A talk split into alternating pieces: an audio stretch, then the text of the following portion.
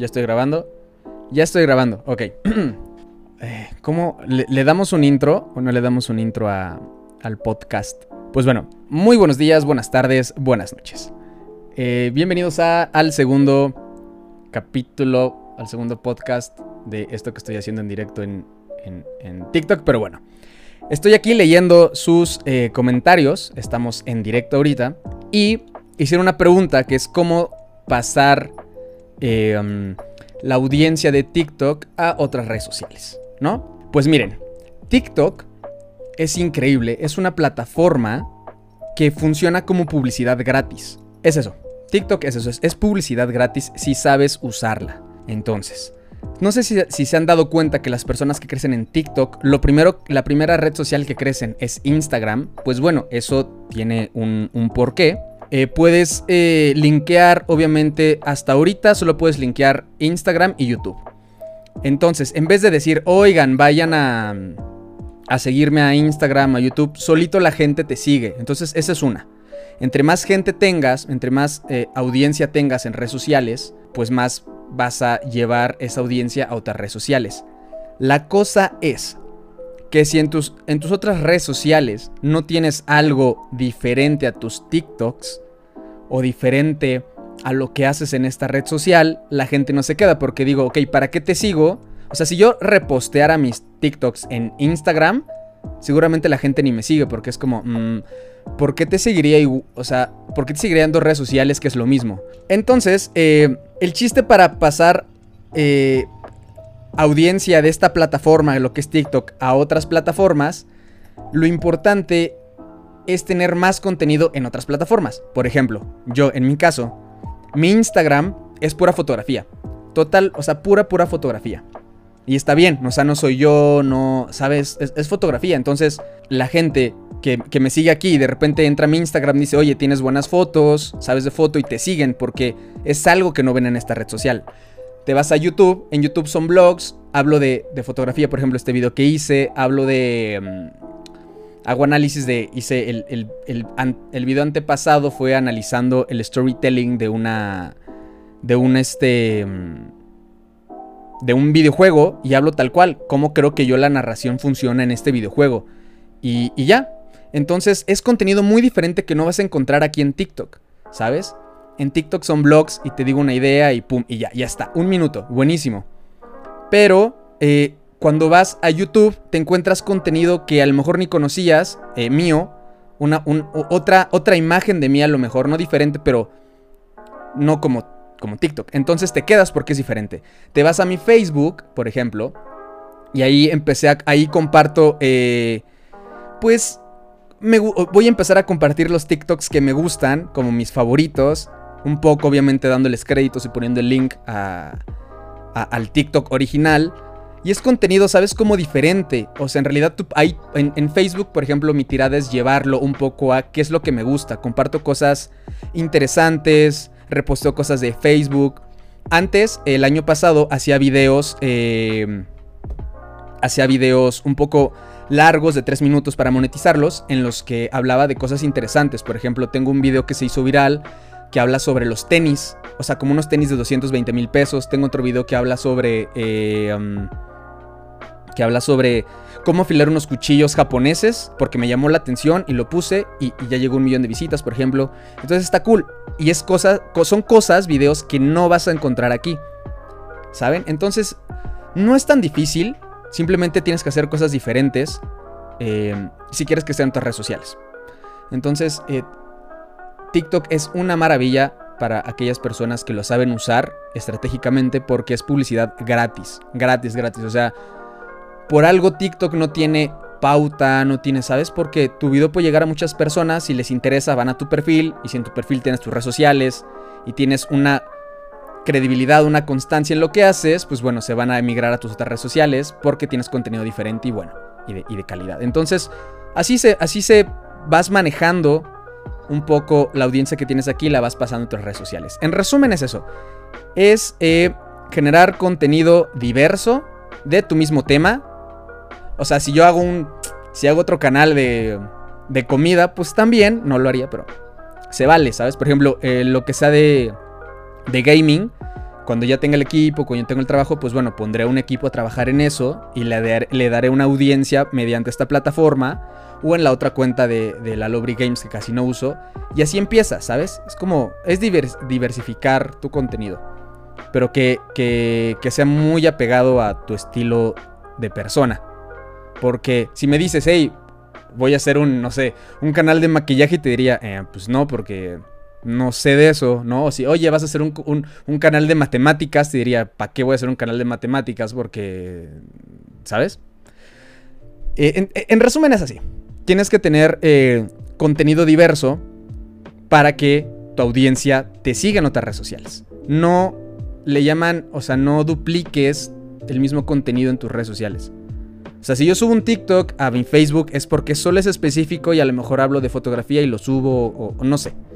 Pero no ando reposteando lo mismo que aquí, en YouTube, en Instagram, porque si no, ¿para qué? O sea, ni yo me seguiría, ¿sabes? O sea, me sigo una cuenta y ya está.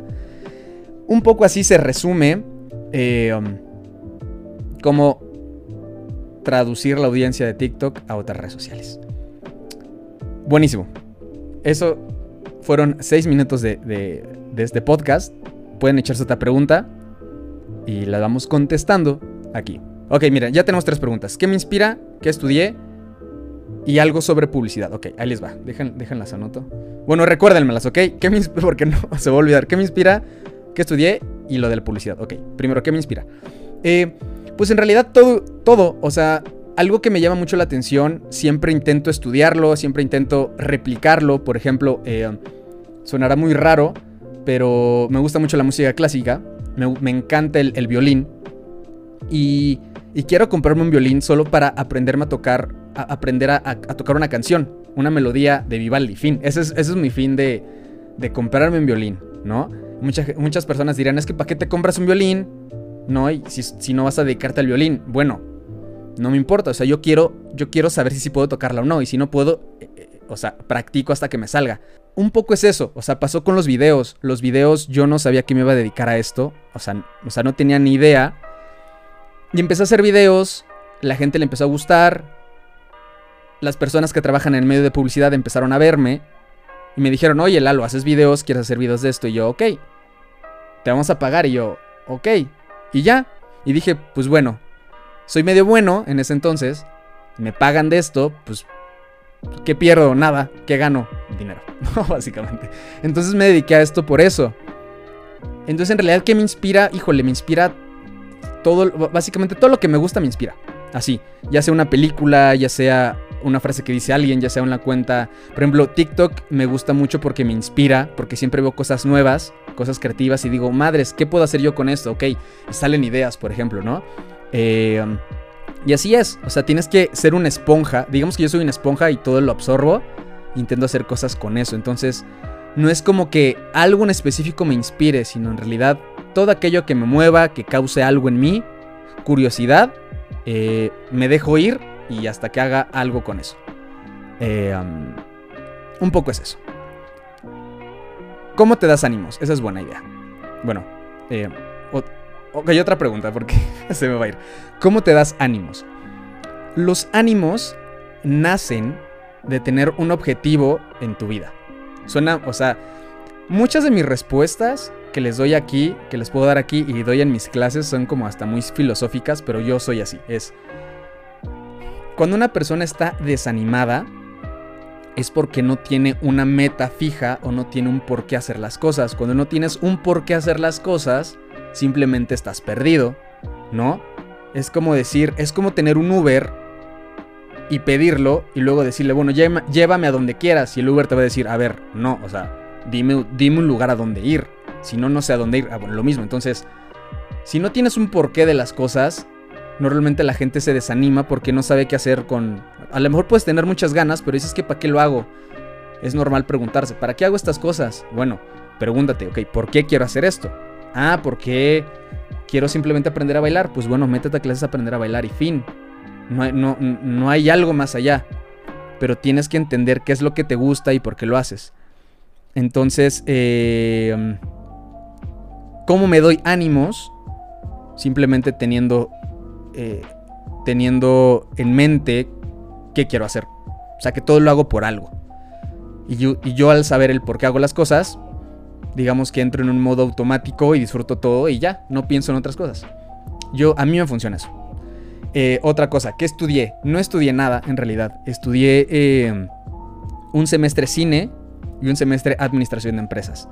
El cine fue porque salí de la preparatoria y no tenía idea de qué hacer con mi vida. Así. Era, era un vato que salía de su casa a las 9 de la mañana con su patineta y regresaba a las 9 de la noche todo sucio, sudado, de que patinó todo el día. Y esa era mi vida. Y en ese entonces también empezaba con la foto, pero no tenía nada, nada claro, como que, ¿saben? Y, y, una vez fue como, ok, ¿qué voy a estudiar? Porque mis padres me decían, ¿qué vas a estudiar? Y yo, uff, pues, eh, no sé. Y, y como todo mundo dice, es que si no sabes, métete a comunicación. Pues bueno, apliqué un poco ese y dije, ok, comunicación, reprobé porque hice para dos, dos universidades. Reprobé porque no estudié, obviamente. Eh, no me quedé, entré como en shock, como interno, que, ok, ¿qué voy a hacer de mi vida? Bla, bla, bla. Y dije, bueno, a ver, el cine, pues el cine es foto y escribo cosas. En ese momento escribía mucho. Y, y ya. Entonces, eh, pues me metí a una escuela de cine que estaba cerca de mi casa. Estuve un semestre, aprendí, como que entendí el medio, pero a fin de cuentas sabía que esa escuela no me iba a llevar a nada porque entendí desde los 20 años, 19 años que mientras más te mueva, o sea, que tu éxito depende de ti. De qué tanto te mueves, qué tanto te vendes, qué tanto luchas por tu sueño, un poco así. Entonces, aparte la escuela era medio patito, no voy a decir nombres, pero eh, me salí y empecé a hacer videos, tal cual. Luego estudié, puse una empresa a los 20 años, tenía una empresa con un amigo, no funcionó, duró cuatro años, no funcionó. Eh, y porque entré a la empresa dije, bueno, voy a estudiar administración de empresas, porque bueno, ya tengo una empresa. O sea, pero ponerla bien, ¿saben? O sea, no de que, ay, vamos a juntarnos y vamos a hacer cosas. No, o sea, acta constitutiva, abogado, pagamos, o sea, bien. Y, y aprendí a cómo no hacer una empresa, básicamente. No me arrepiento, la verdad. Fue una experiencia que, que creo que debía haber tenido en ese momento. O sea, las cosas pasan por algo. Pero bueno, la dejé, o sea, dejé de estudiar administración de empresas porque me metí, abierto, o sea, entré a la UNAM en formato abierto pero a la par trabajaba, entonces o era trabajaba o estudiaba, ¿no? El problema, ¿saben cuál fue? Que me gustaba estudiar, en realidad todo lo que... Las materias que llevaba, las leía bien, las aprendía, entendía de qué trataba todo eso, pero me dejaban tarea, o sea, me decían, ¿sabes qué? Tienes eh, que estudiar dos materias, ¿no? El, examen va a ser de dos materias para pasar al siguiente nivel, digamos, ¿no? Y ok, va, buenísimo. Las dos materias me las echaba en una semana, en dos semanas, pon tú. Pero me dejaban tanta tarea que no me daba tiempo. O sea, literal me decían, ok, por materia vas a hacer casi 15 ensayos. Y yo, o sea, si no, si no trabajara diría, bueno, tengo tiempo, pero no tenía nada de tiempo. Entonces, o era trabajar o hacer los ensayos. Y, o sea, no digo que estén, o sea, eh, o sea, lo digo desde mi punto de vista, no digo que no hagan las tareas ni nada. Pero mi prioridad era aprender lo que me gustaba en ese momento, que era producir cosas. Entonces opté por trabajar. Y pues dejé eh, la escuela, o sea, como la carrera de administración. Solo estuve un semestre. Y ya entonces en realidad cuando me preguntan, ¿qué estudiaste? Digo nada, porque... Tal, o sea, tal cual universidad no estudié, pero en realidad pues siempre me intento educar en lo que hago. O sea, cámaras, cómo editar, aprender. He leído muchos libros sobre narrativa, eh, veo ensayos, ensayos sobre dirección. Eh, es, o sea, llevo más de siete años haciendo eso, entonces quieras o no, algo se te queda. La experiencia, básicamente. Y bueno, eso. ¿Qué estudié? Nada. Todo y nada. Estudié la vida. Eh, otra pregunta que es que algo de publicidad. ¿Qué quieren que les cuente publicidad? Pues la publicidad es hermosa. A mí me encanta porque yo tengo una pasión por vender cosas. No sé qué es en realidad, qué es lo que me gusta de vender algo. Porque la publicidad vende a través de ideas. Y está bien increíble eso. O sea, es como cómo te pueden vender... Eh, no sé, un comercial de seguros, algo. Bueno, te hace una historia súper triste, conmovedora y al final estás llorando y termina con seguros Banorte, no sé, algo, ¿no? Banorte, patrocíname porque ya te pronuncié y dije tu nombre en mi podcast. En fin. Eh, um, y me gusta mucho. Eh, ¿Qué más? Todo, todo tiene un lado A y un lado B, o sea, como una moneda. Hay cosas buenas, hay cosas malas. En lo personal me gusta la publicidad, pero ya llevo fácil unos 4 años, 5 años. Y quisiera probar cosas nuevas. Digamos que ya estoy en el punto de salirme tal cual un poco. Me gustaría dedicarme ya a ser productor, que es lo que quiero. Llegar y decir, ¿sabes qué? Traigo esta idea de serie. Vamos a juntar inversionistas, vamos a escribir el guion, vamos a pichar el proyecto y vamos a venderlo y a ver qué sale. Yo soy muy así, entonces mi tirada es eso. Eh, la publicidad es un medio en el que la gente entra porque hay dinero. Hay, mucho dinero, o sea, la publicidad mueve cantidades estúpidas de dinero porque son producciones grandes, ¿no? Pero por ejemplo, yo hago un video y yo por dirigir una campaña, pon tú, cobro 30 pesos, pero un cliente pequeño no me puede pagar esos 30 pesos, obviamente porque es un cliente pequeño. Me paga un peso. Y está bien, pero, ¿saben? Es como que hay de todo en realidad, entonces prefiero... Luego depende de que te paguen, el medio tarda tres meses en pagar, algunos o algunos no pagan, o hay agencias que no pagan, o hay productoras que no pagan. Entonces es ahí algo... Mm, ¿Sabes? O sea, tienes que aguantar. O sea, no es para. O sea, el mundo del freelance no es para todas las personas. Porque las personas que están acostumbradas a un trabajo fijo llegan a este medio y dicen, wow, o sea, sí tienes libertad, pero también, hey, ¿quieres vivir de esto? Muévete, porque no, no es como que cada mes te va a llegar un depósito, ¿sabes? Pero también la parte, la gente que está en el, en el medio quisiera tener un trabajo fijo. Digamos que yo tengo las dos. Entonces, sé una de las dos partes. O sea, sé las dos partes, más bien conozco las dos partes. Eh, y bueno, un poco eso es la publicidad. No sé qué quieren que le explique la publicidad, pero bueno, eh, es increíble. Tiene sus partes buenas, partes malas. Yo me quedo con las buenas porque las partes malas en, todas, en todos lados hay. Entonces, no es quejarme, simplemente ¿Te gusta? ¿Te quedarías toda tu vida en publicidad? No. Definitivamente yo creo que no. Ya estoy de salida. Me gustaría en algún punto tener un negocio propio, te digo, producir mis cosas y con lo que aprendí en publicidad. ¿Qué libros recomiendas de producción? No he, leído, no he leído libros de producción. Creo que la producción se aprende haciendo. Les voy a contar una pequeña anécdota. Llevamos 19 minutos del podcast. ¿Qué está pasando? Se pasó muy rápido el tiempo. Yo creo que lo vamos a terminar con esta anécdota. Para que no. El chiste es que no duren tanto los podcasts todavía. Eh, cuando yo tenía. Eh, ay, ¿a qué, edad fue eso? No sé, o sea, hace 20 años. bueno, no, cuando tenía 20 años, no hace 20 años. Cuando tenía 20 años, me acuerdo que yo le mandé un mensaje a un director por Twitter en ese momento. Eh, no, no, o sea, hacía videos de parkour y, le, decía, le dije como, oye, hago videos de parkour, quiero, quiero hacer videos, ¿no? Tal cual. Y yo dije, bueno, ahí te va mi mensaje. Tardó cuatro meses en contestarme, ya se me había olvidado. Y cuando me contesta dije, órale, me contestó. Y esta persona me dijo como, oye, este, checo tu trabajo, está muy bueno. O sea, yo lo veo y estaba como super X, pero bueno. Eh, eh, está muy bueno tu trabajo. Eh, te paso mi, mi mail hicimos Skype sin conocerme y me dijo, oye, tengo un proyecto, ¿quieres entrar al medio? Porque le dije, quiero aprender, o sea, quiero meterme al medio, no sé cómo, quiero entrar.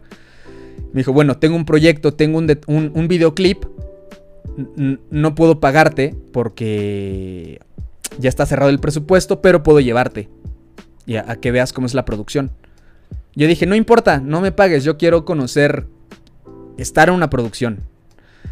Me llevó fui a hacer detrás de cámaras, como hacer fotos. En realidad fui a ver, así, tal cual estaba en el set, estaba viendo, órale, muy bien, qué padre, y ya. Luego yo le dije, eh, tiempo después, oye, eh, si necesitas ayuda, estoy aquí, de lo que quieras. Y en ese momento tenían otro videoclip donde no tenían asistente de dirección. Asistente de dirección en el mundo de la producción es la persona que junto con el productor organizan todo. O sea, Si, si tienes un mal asistente de dirección, tu producción se cae. Fin. O sea, es la persona que marca, que te dice a qué hora llegar, te dice qué hacer, o sea, es la que tiene el orden. Lalo, de 21 años, 20 años, no me acuerdo cuándo fue eso. Eh, dije, órale, va, me lo aviento. Y el director dijo, ¿seguro? Y yo, eh, sí, pues sí, me lo aviento. Yo no tenía ni idea que era eso, ¿eh? Y, él, y me acuerdo que se me quedó viendo y me dijo, pues bueno, va, te enseño, te ayudo. Y yo, ok. Y aprendí a hacer llamados, aprendí a organizar, aprendí ta, ta, ta, ta. Para no hacerlo largo, la cagué, no tiene una idea cuántas veces en esa producción. Lo bueno es que era una producción independiente, no era un comercial ni nada. Y entonces había libertad. Yo creo que hasta él dijo, ok, te voy a dar libertad de ser director, eh, asistente de dirección, porque en realidad no es, un, no es un comercial, no es nada. Entonces no hay tanto riesgo y lo podemos resolver. Y amigos, me acuerdo que justo cuando empezó el llamado, fue, fue en Chachalacas. Algún día les haré un video bien platicado de eso, mostrándoles el videoclip y el detrás de cámaras y todo este rollo. Pero fue en Chachalacas. Chachalacas es una parte en Veracruz, me parece. No sé si estoy bien. Bueno, Chachalacas. Donde literal es eh, desierto, son dunas de arena y el mar. Pues bueno, íbamos, grabamos ahí y el llamado empezaba. Tenemos que grabar el amanecer. Entonces tenías que estar en las dunas a las 4 de la mañana. Y mi trabajo era decir, a ver, traemos luces, no traemos luces, ¿cómo nos vamos a mover? Pues yo no hice nada de eso, yo simplemente dije, bueno, tienen que estar las 4 de la mañana en las dunas. Y ya. O sea, no sabía organizar las cosas. Y... Y, o sea, y, la cagué muchas veces. En realidad no, no tiene una idea cuántas veces la cagué y me sorprende que no me hayan cagado, ¿sabes? O que me hayan regañado ni nada. Me acuerdo cuando estábamos empezando a grabar y todo. Me, me, volteo y digamos que todo el crew estaba acá y yo me fui como a otra parte de una duna. Y me acuerdo que cerré los ojos y dije que ya acabe esto, que ya quiero que acabe esto. O sea, neta estaba como. No sabía qué hacer. Estaba de que no, no tengo idea qué hacer. No tengo idea qué hacer. Y todo fue fluyendo poco a poco. Fueron, fueron saliendo las cosas. Y, y al final salió bien. El llamado duró más de 24 horas. O sea. Y gracias a eso aprendí a producir gracias a esta experiencia aprendí a ser organizado, a hacer llamados, a entender que una producción tiene un detrás y que tienes que pensar en todas las posibilidades que puedan suceder. Y, y nada, eh, entonces cuando me dice, cuando me, o sea, todo esto nace porque ¿qué libro de, de, producción me recomiendas? Yo te diría, no sé si haya libros de producción o si sirvan, pero mi consejo es cágala. O sea, todos los que quieran aprender algo nuevo, creo que el, mejor paso que pueden dar es cometer un error, hacerlo mal, porque mientras más errores tengas, mejor vas a hacer. Eso me ha pasado a mí, me pasó con la fotografía. Al principio no sabía sobre una cámara, yo no tomé cursos de fotografía, simplemente agarré la cámara, le movía, le picaba, me salía sobreexpuesta, subexpuesta, o sea, pero el hecho de estar ensayando, entiendes cómo funciona algo, entonces, eh, Exacto, embárrala temprano, totalmente, totalmente. Cágala. Cágala. O sea, a la gente, las personas tienen miedo de hacer cosas nuevas porque le das... Se fue el internet. A ver, grabando otra vez. Oigan, se me fue... Se fue la luz. Bueno, tengo una luz de... de... Se me fue la luz. Pero estoy usando el internet de mi celular. A ver si no me acabo los datos. ¿En qué estaba? Pues bueno, el chiste es que la caguen. Cáguenla temprano. Ah, va a salir este sonido en mi, en mi podcast. Ni modo. Bueno, lo que están escuchando es el no break. Porque se fue la luz. Pero bueno. En fin, entonces. Em, aprendan de sus errores y avienten. Ah, estaba en esto. Que las personas no se animan a hacer cosas nuevas porque les da miedo que les salgan mal las cosas. Entonces, eso los va a frenar. Y si tienen miedo de hacer las cosas porque pueden fallar, nunca van a evolucionar, nunca evolucionar como si fueran Pokémon, ¿no? O sea, nunca van a crecer, ¿sabes? Porque siempre van a estar estancados. Creo que aquí vamos a dejar el podcast de hoy. Eh, espero les haya servido. Los voy a grabar. Ya regresó la luz, pero bueno.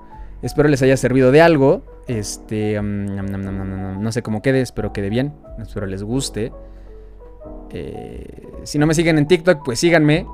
Y abajo les ah, bueno, en la descripción de este video les dejo las redes sociales. Eh, hago directos en TikTok lunes, miércoles y viernes de 7 a 8 de la noche. los podcasts los voy a empezar a grabar los miércoles, tal vez. Pero bueno, ahí veremos. Y nada, que tengas un muy bonito día.